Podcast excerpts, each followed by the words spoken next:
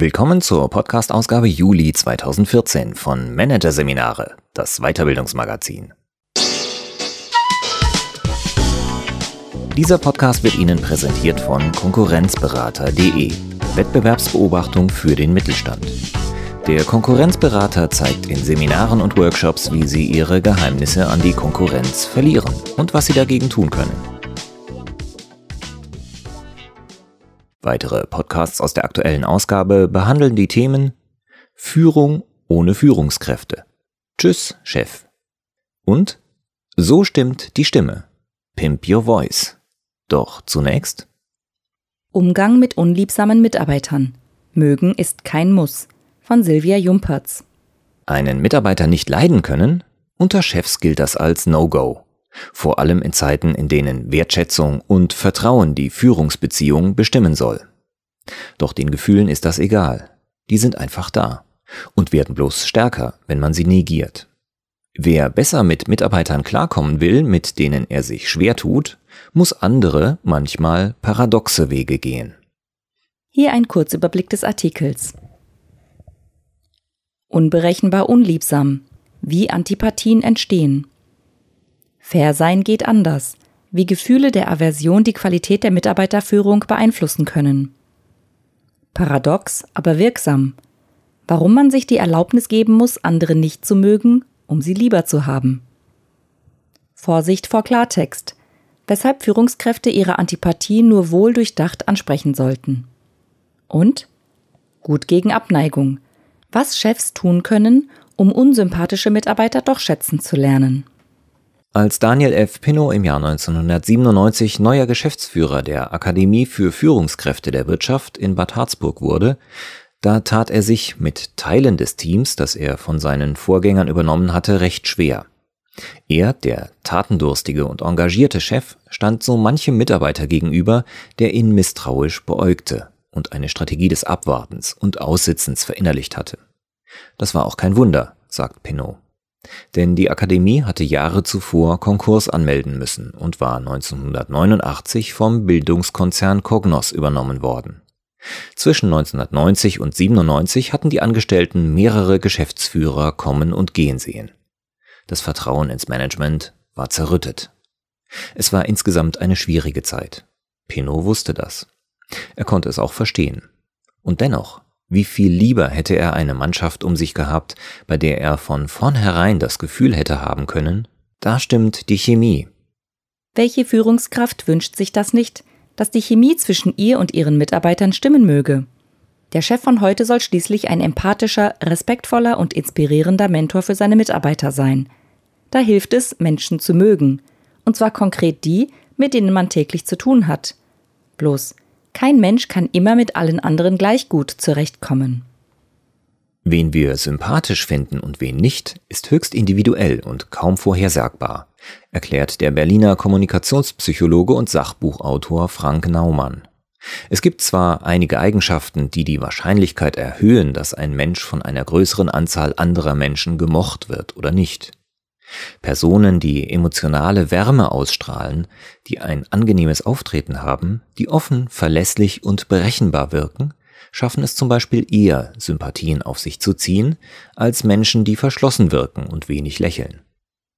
Grundsätzlich aber reagieren wir aus sehr persönlichen Gründen, die wir mitunter selbst nicht durchschauen, mit Sympathie oder Antipathie auf eine Person. Womöglich erinnert uns die Person an einen Mathelehrer, der uns nicht wohlgesonnen war. Vielleicht hat sie eine Eigenschaft, die wir von uns selbst kennen, aber nicht ausstehen können. Vielleicht mögen wir ihren Körpergeruch nicht. Umgekehrt haben häufig diejenigen einen Stein bei uns im Brett, die uns ähnlich sind oder ähnlich erscheinen. Zu viel Ähnlichkeit, vor allem in den Lebenserfahrungen, Denkmustern und Ansichten, tut der Zusammenarbeit im Team jedoch selten gut. Es fehlt dann an gesunden Reibungspunkten und frischen Impulsen. Im Grunde ist es daher ein Glück, dass sich die wenigsten Führungskräfte den Wunsch erfüllen können, nur Mitarbeiter um sich zu scharen, die ihnen sympathisch, oft also eben auch ähnlich sind. Manchmal muss man nun mal das Team eines Vorgängers übernehmen. Manchmal muss man einen Fachmann einstellen, der vom Profil her fantastisch auf die Stelle passt, dessen Auftreten einem aber irgendwie zu kühl erscheint. Und manchmal entsteht Antipathie im Laufe der Zeit. Somit steht praktisch jede Führungskraft vor der Herausforderung, auch Menschen führen zu müssen, die ihr unsympathisch sind, die sie aber schlecht kündigen kann, weil das weder durch Minderleistungen noch durch destruktives Verhalten des Mitarbeiters gerechtfertigt wäre. Im Job ist unmöglich, was man im Privatleben normalerweise im Umgang mit unliebsamen Personen tut, nämlich ihnen einfach aus dem Weg gehen, sagt Anne-Katrin Matisek. Die Inhaberin der Trainings- und Beratungsfirma Do Care aus Köln hat sich dem Thema Stress und Gesundheitsmanagement verschrieben. Sie weiß, Führungskräften kann der Umgang mit Unsympathen arg ans Nervenkostüm gehen.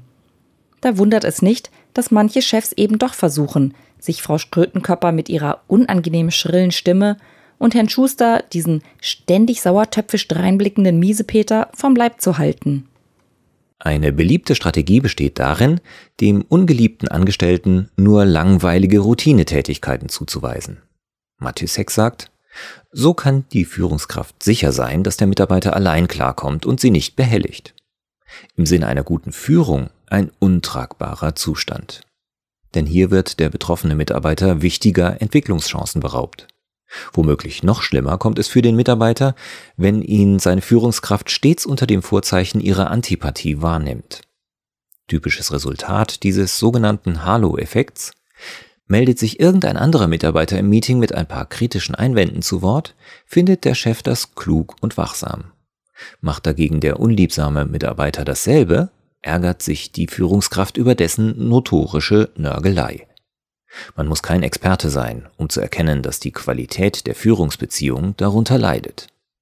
Leider aber kommt derartiges nicht nur bei ausgemachten Führungsversagern vor, sagt Markus Hornung, Geschäftsführer des Beratungshauses EQ Dynamics aus München.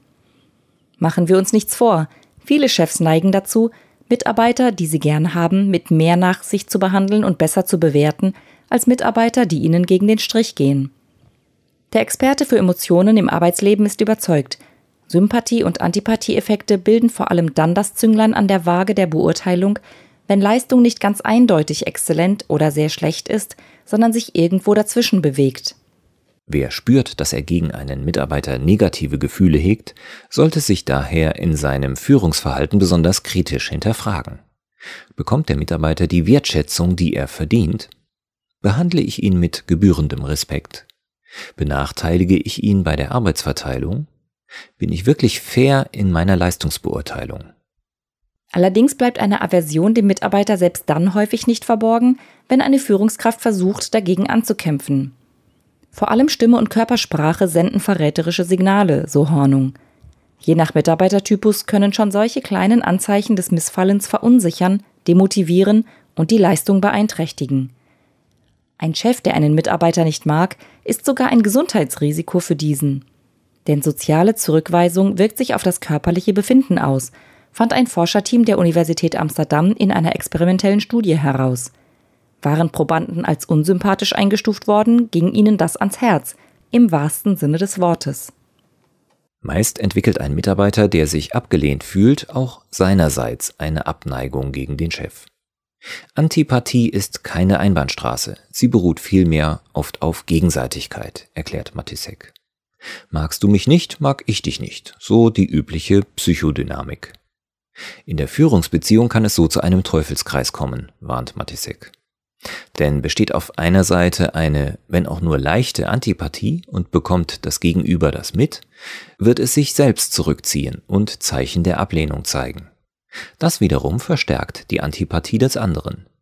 Hier zeigt sich auch, warum Führungskräfte empathisch mit ihren Mitarbeitern kommunizieren sollten. Denn stets besteht die Gefahr, aufgrund eines dummen Missverständnisses in solch einen Teufelskreis zu geraten. Wenn Führungskräfte dunkel ahnen, einem Mitarbeiter Unrecht zu tun, gehen sie oft hart mit sich ins Gericht. Sie sagen sich, ich darf diese Person nicht nicht mögen. Aber das bringt nichts. Im Gegenteil, es kann sogar dazu führen, dass sich die Aversion verstärkt, warnt Hornung. Denn wer sich seine Antipathie verbieten will, scheitert meist daran, dass das Gefühl tief im Unterbewusstsein verwurzelt ist. Daraufhin plagt ihn das schlechte Gewissen und dafür macht er, wenn auch unbewusst, einmal mehr den Unsympathen verantwortlich. Hornungs auf den ersten Blick paradoxer Rat lautet daher, um den anderen mehr zu mögen, muss man sich die Erlaubnis geben, ihn nicht zu mögen. Die Lizenz dazu nimmt dem schlechten Gewissen den Wind aus den Segeln, sagt der Weiterbildner. Es ist, als sei einem eine Last von den Schultern genommen, und das führt oft dazu, dass man den anderen schon gar nicht mehr so schlimm findet. Auch das Unterbewusstsein muss dann nicht mehr rebellieren und sich über Stresssymptome und Körpersprache Gehör verschaffen. Wer zu seinen Gefühlen steht, ist ihnen weniger ausgeliefert. Er gewinnt Energie für anderes als Wut, Zorn und Ärger. Zum Beispiel dafür, sich zu überlegen, ob der unliebsame Mitarbeiter nicht doch auch einige Seiten hat, die einem nicht ganz zuwider sind. Worin ist er gut? Was leistet er für das Team? Inwiefern unterstützt er mich? Solche Fragen können helfen, einen positiveren Blick auf den anderen zu gewinnen, denn die Forschung zeigt, wenn Menschen unsere Bedürfnisse befriedigen oder Kompetenzen haben, die wir grundsätzlich wertschätzen, dann finden wir sie tendenziell sympathischer, erklärt Psychologe Frank Naumann. Deshalb lohnt es sich manchmal auch, ein Reframing zu versuchen und sich zu fragen, ist es wirklich so schrecklich, dass Mitarbeiter Müller immer das Haar in der Suppe findet? Oder ist das nicht auch ein Zeichen von Gewissenhaftigkeit, analytischer Kompetenz und gesunder Vorsicht, also im Grunde nützlich für mich und mein Team? Mit Antipathien klarzukommen ist hauptsächlich eine Sache der Selbstführung. Doch sollten Führungskräfte über ihre Aversion auch mit dem betroffenen Mitarbeiter reden? Die Antwort darauf lautet unter Umständen ja.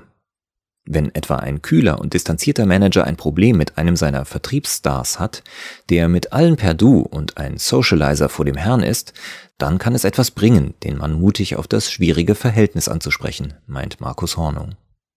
Sie haben sicher gemerkt, dass ich mich mit Ihrer Art schwer tue. Ich möchte natürlich trotzdem, dass wir gut zusammenarbeiten und Sie Ihre Leistung bringen können. Was schlagen Sie vor? Nicht selten erntet man nach so einer Offenbarung ein erleichtertes Gut, dass Sie das sagen, mir geht es genauso, weiß Hornung. Die Lage entspannt sich. Ein Teil des Drucks ist weg. Und damit ist der Weg frei, eine neue, zumindest neutrale Form des Umgangs miteinander zu finden. Dennoch raten die Experten zur Vorsicht, wenn es darum geht, das eigene Missfallen in Worte zu kleiden, und seien sie noch so wohlgesetzt. Auf die Rechnung müssen dabei immer auch die Persönlichkeit des Mitarbeiters und die Arbeitskultur, warnt Frank Naumann. Aus Sicht des Psychologen kann sich ein Chef Eingeständnisse nämlich eher leisten, wenn sein Mitarbeiter in einem selbstbestimmten, wenig vom Chef abhängigen Kontext arbeitet. In einer Führungsbeziehung, in der der Mitarbeiter seinem Vorgesetzten dagegen in klassischer Weise untergeordnet ist, kann selbst eine vorsichtige Andeutung nach hinten losgehen, so Naumann. Denn ist die Antipathie erst einmal ausgesprochen, wird für den Mitarbeiter zur Gewissheit, mein Chef mag mich nicht. Womöglich schätzt der Mitarbeiter das dann sogar schlimmer ein, als es ist, sagt Naumann. Schlimmstenfalls fragt er sich von da an, stehe ich etwa auf der Abschussliste des Chefs? Werde ich besonders kontrolliert und bewacht? Hat der Chef mit Dritten über mich gesprochen? Letzteres wäre ohnehin die größte Fehlleistung, die einer Führungskraft unterlaufen kann, warnt der Psychologe. Denn die Psychodynamik, die entsteht, wenn ein Mitarbeiter davon erfährt, ist kaum zu stoppen. Ein entlarvendes Ich tue mich schwer mit Ihnen sollte also wirklich nur in Ausnahmefällen zum Einsatz kommen. Dagegen sollten Führungskräfte konkretes Fehlverhalten immer zeitnah zurückmelden. Herr Müller, ich beobachte, dass Sie in letzter Zeit sehr spät zur Arbeit kommen und früh gehen. Haben Sie eine Erklärung dafür? Konsequentes Führungsverhalten dieser Art hat neben vielen anderen positiven Auswirkungen auch den Effekt, dass sich bei der Führungskraft kein unausgesprochener Ärger über das Verhalten eines Mitarbeiters aufstaut. Ärger, der auf Dauer in eine Antipathie umschlagen kann. Mancher harmoniebedachte Chef muss sich freilich erst dazu zwingen, Fehlverhalten immer gleich anzusprechen. Selbstüberwindung erfordert auch eine andere, relativ anstrengende Anti-Aversions-Eigentherapie. Diese besteht darin, bewusst die Nähe des vermeintlichen Unsympathen zu suchen. Denn je mehr Zeit man mit einem anderen Menschen verbringt, desto besser lernt man ihn kennen. Man erfährt mehr über die Hintergründe seines Verhaltens und mit etwas Glück entdeckt man Gemeinsamkeiten erklärt Anne-Kathrin Matisek. Sie rät Führungskräften deshalb, auch wenn es ihnen schwerfällt, sich in der Mittagspause öfter neben den anstrengenden Mitarbeiter zu setzen, ihn nach persönlichen Dingen zu fragen, ihm mehr von sich selbst zu erzählen. Das Motto Der andere hat immer eine Chance verdient, und wenn es die zweite oder sogar dritte ist. So auch die Erfahrung von Daniel F. Pinot. Zu dem Team, das er vor Jahren von seinem Vorgänger übernommen hatte, gehörte auch ein Mitarbeiter, der eine sehr skeptische Haltung gegenüber dem Management einnahm. Pinot spürte das. Es ließ ihn innerlich auf Abstand gehen. Er fremdelte mit dem langjährigen Angestellten wie dieser mit ihm. Aber er gab ihm dennoch eine Chance. Und das war gut so. Denn die gegenseitigen Vorbehalte schmolzen tatsächlich dahin. Pinot spürte, wie sein Ansehen bei dem Mitarbeiter wuchs. Offenbar konnte er sich bei ihm als Chef, der sich für die Belange des Unternehmens und der Mitarbeiter einsetzte, beweisen. Und auch er selbst lernte den Mitarbeitern mit der Zeit zunehmend schätzen. Schließlich profitierte er als Kapitän, der sein Boot erst noch kennenlernen musste, von den langjährigen Erfahrungen des Angestellten. Am Schluss stimmte sie dann doch, die berühmte Chemie, obgleich es ganz am Anfang nicht so aussah. Pinot sagt, wir haben zu guter Letzt beide ein gewisses Maß an Wertschätzung füreinander entwickelt.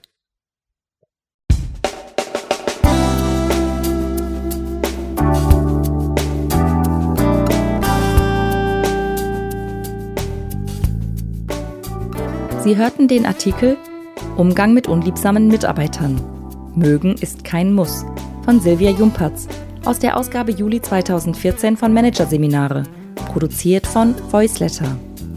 Weitere Podcasts aus der aktuellen Ausgabe behandeln die Themen Führung ohne Führungskräfte. Tschüss, Chef. Und So stimmt die Stimme. Pimp Your Voice. Weitere interessante Inhalte finden Sie auf der Homepage unter managerseminare.de und im Newsblog unter managerseminare.de/blog.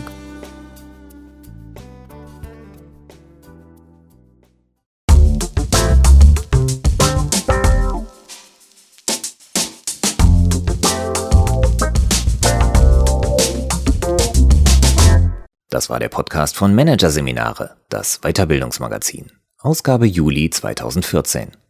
Dieser Podcast wird Ihnen präsentiert von www.konkurrenzberater.de. Wettbewerbsbeobachtung für den Mittelstand. Übrigens, nur wenige deutsche Unternehmen betreiben eine systematische und professionelle Analyse ihres Wettbewerbs. Wie Sie sich mit Competitive Intelligence einen Vorsprung im Wettbewerb sichern, erfahren Sie unter www konkurrenzberater.de